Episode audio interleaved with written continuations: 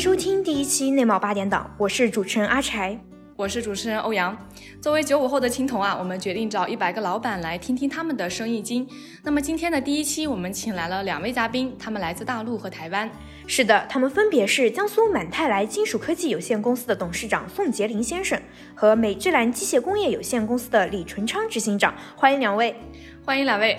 那么阿柴，你也知道哈，目前全球性的一个疫情，它不仅影响了我们的办公环境，它更影响着很多公司的经营决策。是的，外贸一仓难求，现在不少人也在转型内贸。关于这一方面，宋总您怎么看？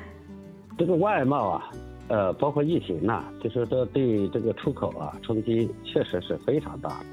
外贸出口啊，它有很多的不确定性，不确定性呢取决于政策、国情呐、政局啊、天气啊，都会对外贸产生比较大的影响。还有一个最最关键的是什么？就像今年铝价涨得很厉害，嗯，在某些时候呢会形成国内外倒挂，所以外贸出口还有一个不确定性什么？汇率的影响，所以这个不确定性是很大的。我们也在加大内贸的这个开发。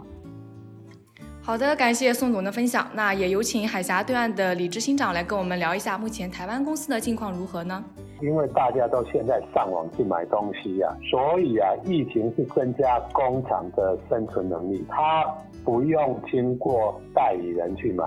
很多东西直接就在网络上买，所以对我们公司来讲，疫情是一个助力，并不是一个阻力。现在的那个所谓的的疫情啊，在改变人类的生活。后疫情时代是一个网络的时代，跟以往完全不一样。所以我们公司未来就是在把网络啊在做优化。